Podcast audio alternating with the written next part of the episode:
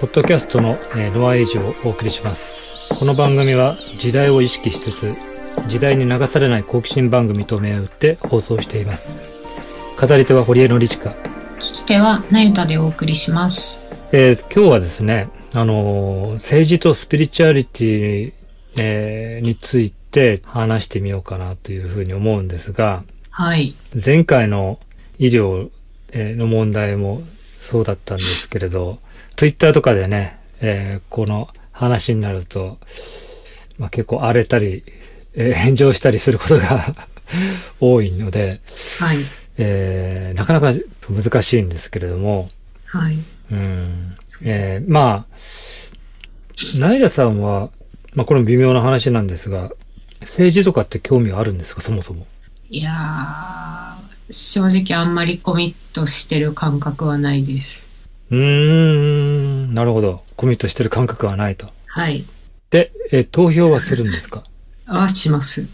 ああ、します が、はい。それはします。そう、そこはやっぱり、あの、ちゃんと投票しないといけないという。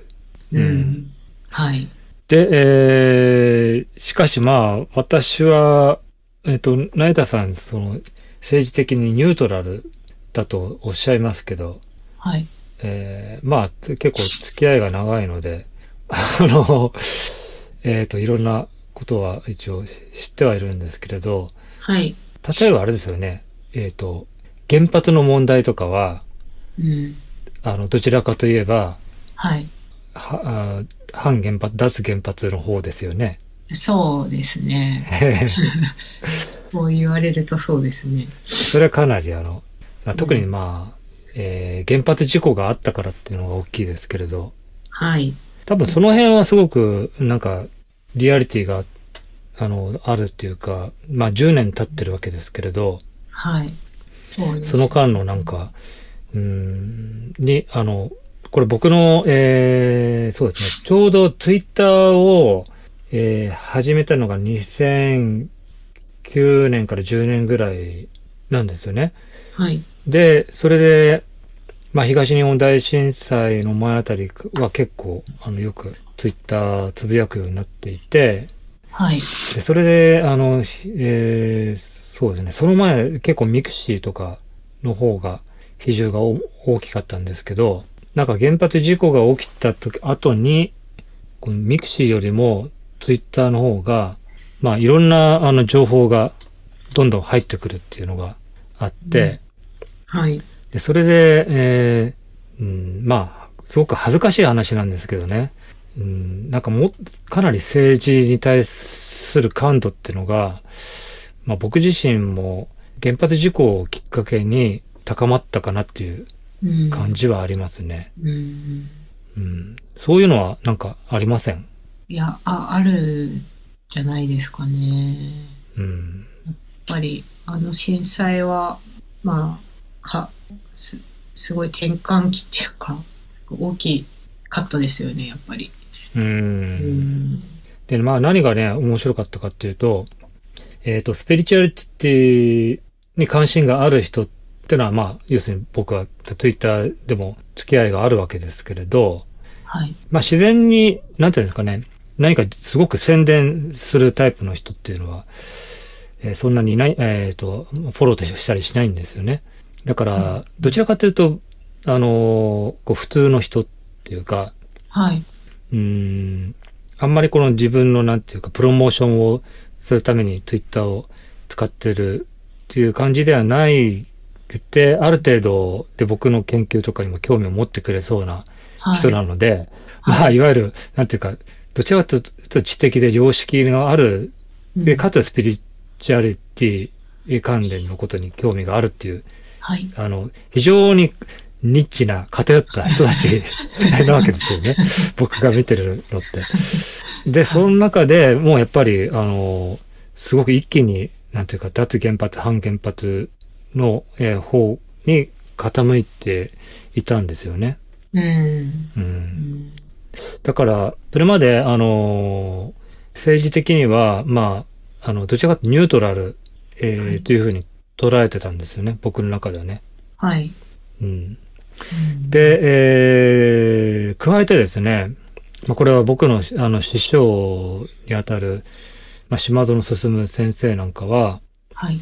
あのーまあ、ある意味その日本人は素晴らしいとか、日本ってすごくいい国とかっていう、あのー感覚っていう、まあ広い、広い意味でのナショナリズムなんですけどね。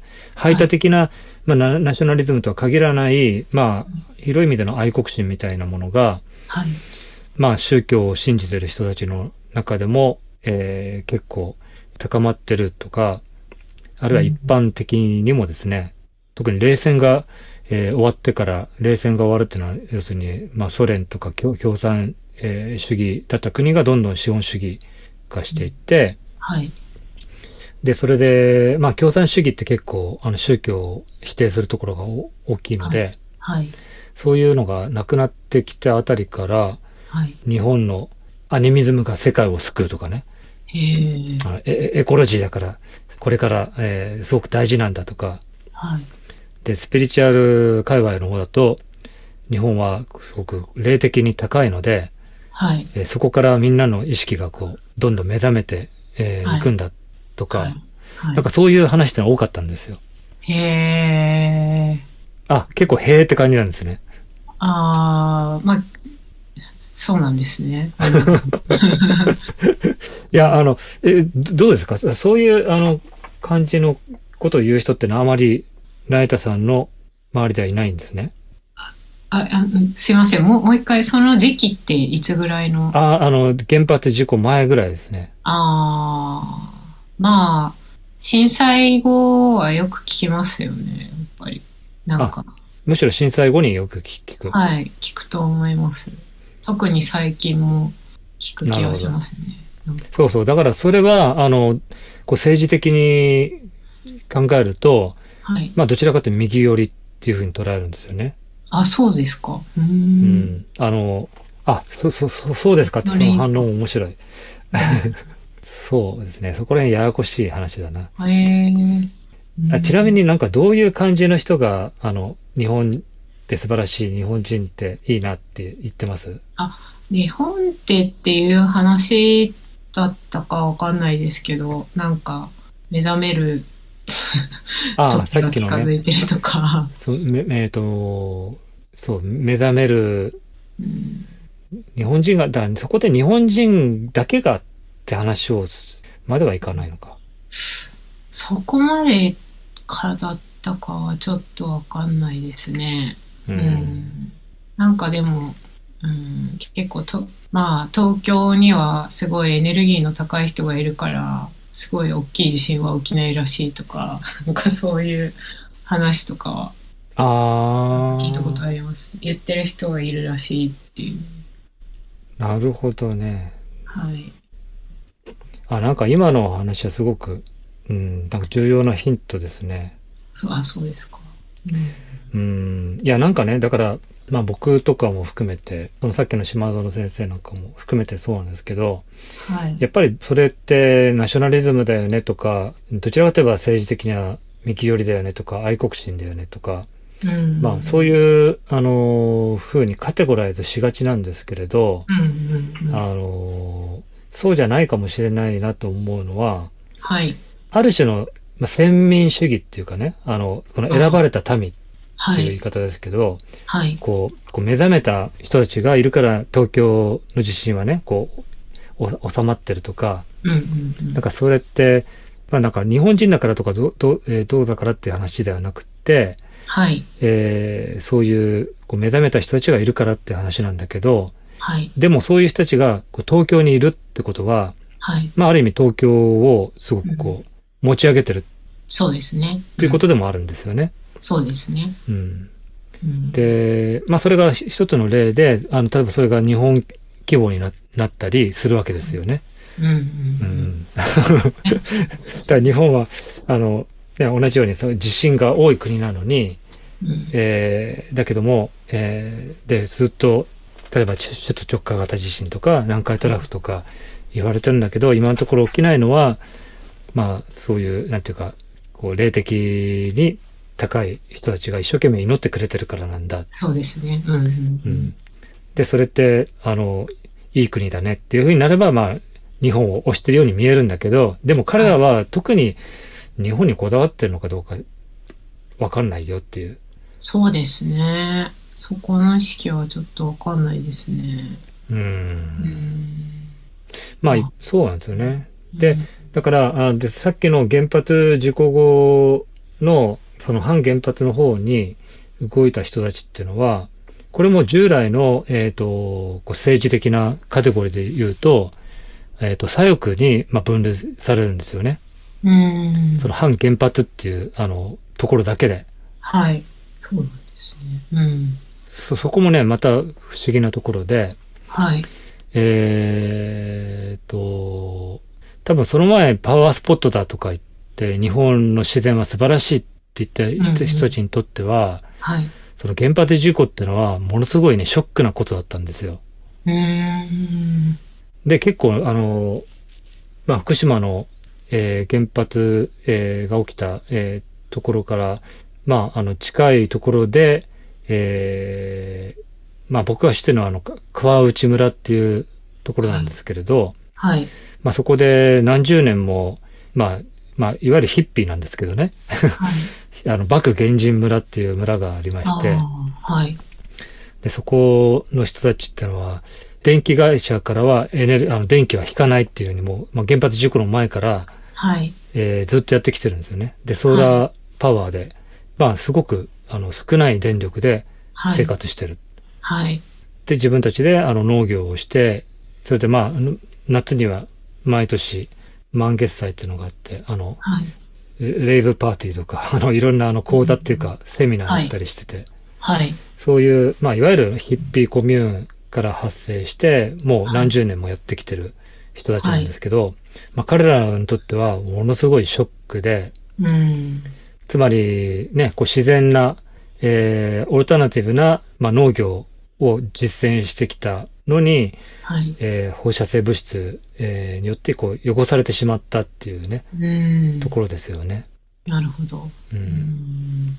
で結構他にもね有機農法とかをやってる人って多かったんですよねその福島県って、あだからすごくショックショックで、えーでまああの移住したり、ね、した人も結構いましたしあ、、まあいるでしょうね。うんそうするともうこれ左とか右とか関係なくはい。あのやっぱりこう日本がね好きだからこそ、えーとかそういう日本の自然を愛するからこそもうこういう原発には賛成したくないと。うん。うん、そういう気持ちが高まると思うんですよね。うん。うんだその辺がね、うーんと、そのスピリチュアリティとこう政治っていうことを語るときになかなか難しい問題ですね。うん。うん。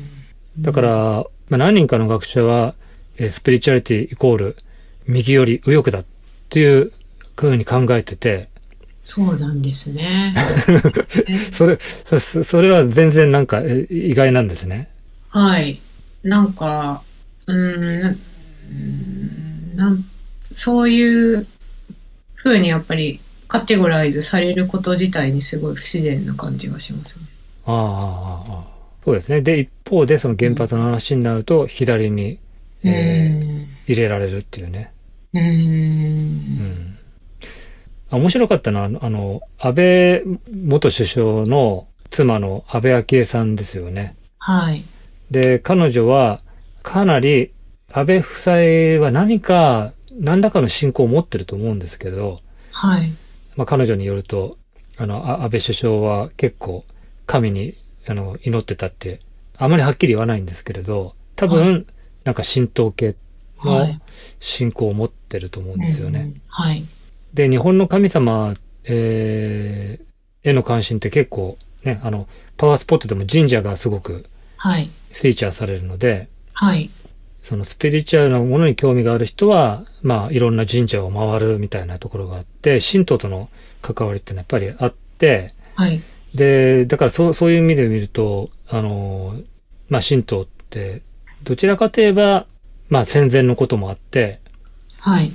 うん、まあ、右寄りな人が多いっていうか、あの、うんそういうイメージがあるんですようね。んうん。そうでです。もまあ多分、パワースポットだって言って、あの、 そこでスピリチュアルなエエネルギーを感じてる人たちは、あまり特に右って思ってなくて、うん。うん、で、そういうあの、まあ、人脈をもともと持ってた安倍昭恵さんなんですが、はい。あのーえー首相はもちろん原発推進派であるんですけど、はい。彼女は脱原発ってことを言ってたんですよね。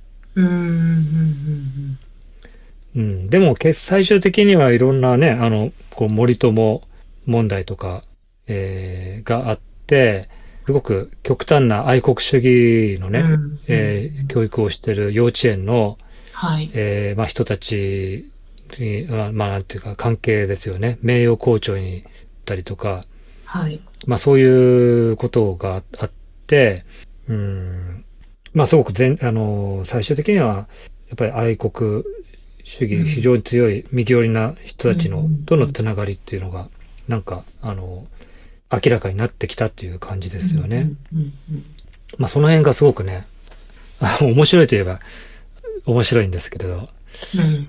えー授業で、はい。えーこの、そういう今みたいな話をね、したときにね、はい。えっと、その学生がこう書いてくれたコメントで、はい。あの、スピリチュアリティは、この政治と関係がないと思ってたのに、はい。関係があるなんてすごく残念でしたっていう書いてくれ、書いた人がいたんですね。えー、残念。うんそうそう。だから、それ、それもなんかすごくびっくりして、こう、大学生とか若者じゃないですか。はい。そうですね。う。うんん、その政治ってものに対してものすごい、こう、あの、ネガティブなうん。イメージを持ってて、はい。だ多分、あの、当然、あの、まあ、ソーシャルメディアっていうか、SNS が普通の世代なので、はい。こう、政治的な発言っていうものにもううんざりしていて、はい。スピリチュアリティは無党派というかニュートラルうん。だと思ってたのに、うんえーこう、歴史を辿っていくと、まあ、いろんな、あの、こう右にもつながりがあるし、左にもつながりがあるみたいな、うん。そういうのがすごくショックだっていうふうに言われたんですよね。うん。うん。で多分、だからニュートラル、はい。まあ、どちらかというと本当は無党派層が多いんだと思うんですね。うんうん。そうでしょうね。で、えーなんでかっていうとね、あのーこう、あの、宗教には入、宗教団体には入らないっていう人が一応、私が、あの、メインの、なんていうか研究対象にしてる人たちなんで、はい。あの、で、宗教団体に入ってる人は、あのーすごくはっきりしてるんですよ。あ、そうなんですか。例えば創価学会に入ってれば、はい。公明党あー支持。うんうんで、あるいは、まあ、あの、自民党と公明党が、あの、選挙協力しているので、ここでは自民党に入れてくださいとか、なるほど。もうはっきりしてるんですよね。なるほど。で同じように、前回も私の生、えー生い立ちの中で こう触れ合ってきた宗教団体の話をしましたけど、はい。あそこはなんか大会があると、自民党の代議士がこう挨拶にを寄せるんですよね。へでえ。実際に挨拶に来ることもあるし、へえ。なんかその大会に、その時の首相が、あの、あの、メッセージを寄せるわけですよ。へえ。そうなんです。どっぷり自民党なんですよね。へえ。だから宗教団体に入ってる人は、あの、まあはっきりえー政治的ななる色ほど。がある。うーん。まあ、あの、もちろん全ての教団がそうとは言わないんですけど、はい。その今言った、なんて神道系と、えーまあ、公明、あの、創価学会と、あと一部の、まあ、仏教系ですけど、それ以外は、あの、どちらかというと、多くの団体が反原発を表明したので、はい。まあ、原発事故後は、どちらかというと、自民党、えーあ、えっと、新党創価学会あたりが右で、えーはいそれ以外の、まあ、仏教、えー、全てではないけど、仏教と、まあ、それ以外の団体は左っていう、うん。そういうふうに分かれて、だけど、うん、スピリチュアリティとかあのいう人は、もともとあの組織に縛られるのが嫌いな人たちなんで、うん、うん、うん、うん。うんだから、やっぱり無党派層が多いのが基本かなと。そうですね。そうでしょうね。うんまあその方が成田さんもなんとなくはい実感として、そうですね。私はその学生さんの、なんか、言うことを、まあ残念っていう感じは、なんとも言えないですけど、あの、そう政治と関わりがない、うん、そんなにまあコミットしてるって、あえて思ったことはないので、まあなんかうん理解、あの共感できる部分もありますね。うん。うん。あとは、そうですね。うんと、いろいろ話題になったのは、えっ、と、令和新選組ですね。あで、それは、あのやっぱり三宅洋平さん、えーはいと、山本太郎さんっていうのが、かなりある時期が、まあ、近かったので、あ、はい。えーまあ、だいぶ、なんて言うんでしょうね。三宅洋平さんのファンとか支持者は、あはい。もちろん音楽が好きな人もいるんですけど、はい。えーやっぱりスピリチュアルな傾向が強いですよね。うん、そうでしょうね。うん。まあ、彼のはあの日頃の発言が、えーなんて言うんでしょうね。まあ、あの、みんな家庭菜園を作って、はい。で、自然をこう大事にしして、で、もちろん原発は反対で、うん。で、命を大事にしていこうみたいな。そうですね。で、山本太郎さんも、まあ近いんですけど、彼はあまりスピリチュアルじゃなところは、まあほ、ほとんど一切と言っていいか、いいぐらい言わないんですよね。うん、うん。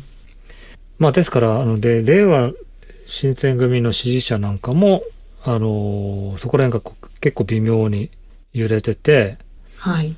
うーん。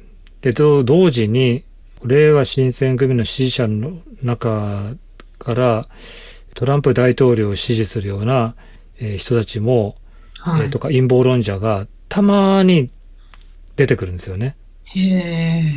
で、えーで、多くの、あの、令和の支持者の人たちは、それはちょっとっていうふうに思ってる人が多いっていうのは、まあ僕は、まあ見てて思うんですけど、はい。うんで、ところが、まあそれがなんかすごくこう、印象として、えー令和の支持者は、えースピリチュアルかつ陰謀論者だってなって、うんで、さらにスピリチュアリティを支持する人たちは陰謀論者だへでえトランプを支持してるっていうイメージがなんかできちゃうんですね。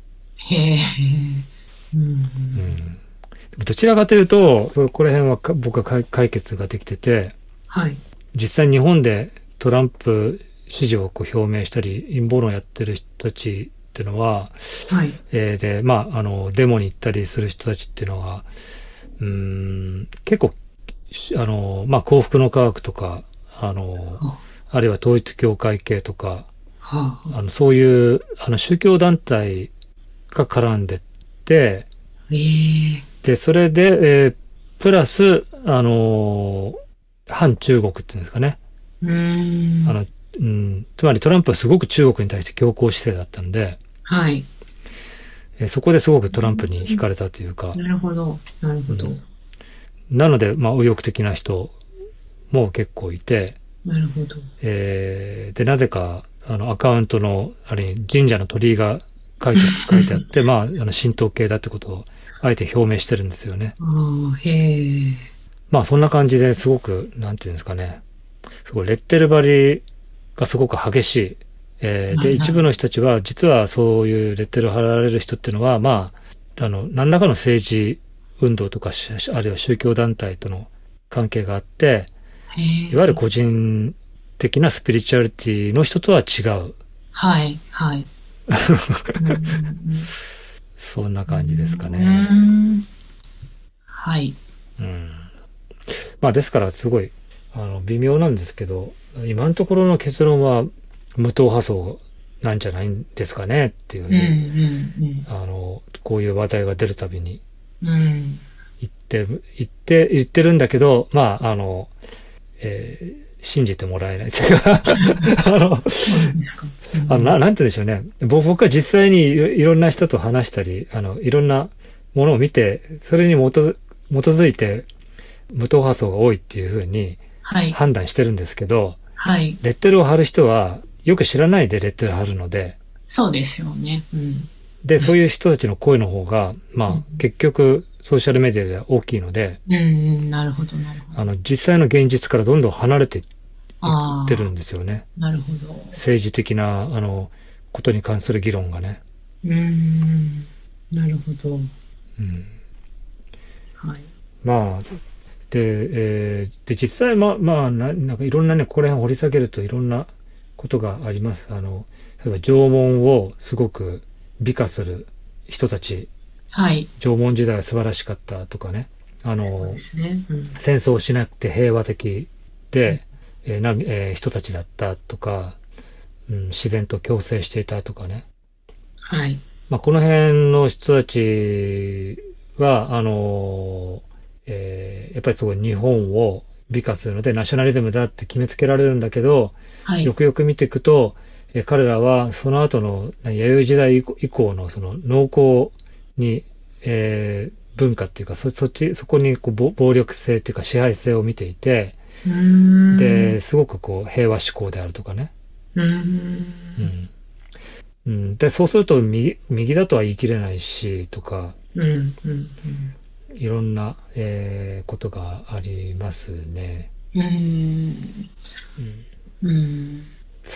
でまあうんとその右にしても左にしてもやっぱり極端になるとすごく攻撃的になるので、そうですね。そうするとあの引いてしまうといううん人の方がまあ多い。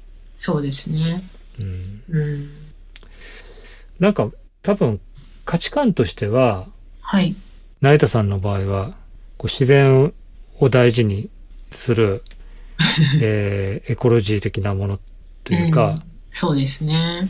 あと、もう一つ、あの、ああるのは、うーん他、他の文化に対して、はい。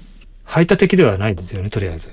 そうで すね。あのーなんだろうな。それ多様性って私、すごい、すなんだろう、美しいと思っているのえで、えええええいろんな文化があっていいし、いろんな考え方があっていいと思ってますね。で、マイノリティに対してはどうどうですかもう、あのーやっぱ多様性、そうですね。そう考えた多様性の一つっていう感じですね。う思いん。ますね。うん。あ、それとあと、すごく重要なのは、えっ、と、自己責任論ってあるじゃないですか。自己責任の。はい。あの、例えば、こう生活保護を受けるような、えー人というのは、うん。あの、、そんなの自己責任だからほっとけっていうああ、のと、それから、彼らは、あの、に対するなんていうか、あの、支援をしようっていう、はい。ど、どちらが、どっちが、私はじ自己責任論ですね、それで言うと。あ、自己責任論ですか。はい、はい。うん、そうすると、まあ例えば、うん僕なんかはいろいろそこら辺知ってますけど、地方から出稼ぎに来て、はい、単身でいて、それで、えっ、と、まあ、肉体労働をしてたんだけど、こう、怪我をして、うん。働けなくなってしまって、はい、それで一気にホームレスに転じ、転落したっていう人については、はい。やっぱり自己責任ですかね。うーん、なんか、むず、すごい難しいというかデリケートだと思いますが、少なくとも自分は、があえてそこでなんかボランティアをするみたいな風には、なんかおもあんま思わないですね。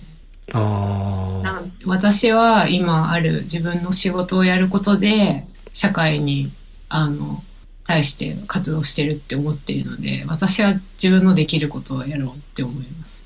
あ、なるほど。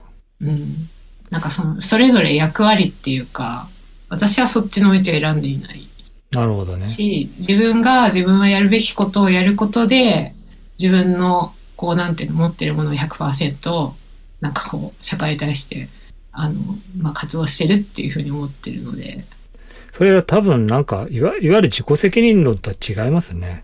あそうですかうんうん。あの、僕が言って言ってた自己責任論っていうのは、うんああその人たちちはもう、あうのん、放置してよい、死んでよしみたいな。ああそそれはちょっとそこまで思ってないですし なんかそういう方たちに対してこうすごくなんていうのかなのそういう方たちを支援することをなんかこうまあそのかなんだろうそれぞれの社会の活動としてやってる人たちがいるじゃないですか。ええはいあそそういうそこに任せて私はそこになんかこう中途半端に手を差し伸べようっていう考え方ではないっていうなるほど、ね。中途半端っていうのもあれ結結構極端ですけど、うん、うんなんかなんだろうなんかそのいろんな、まあ、悲惨なこととかいっぱいあるじゃないですかはやいっ。ぱり。あそこまあ、に、世界中見てもね。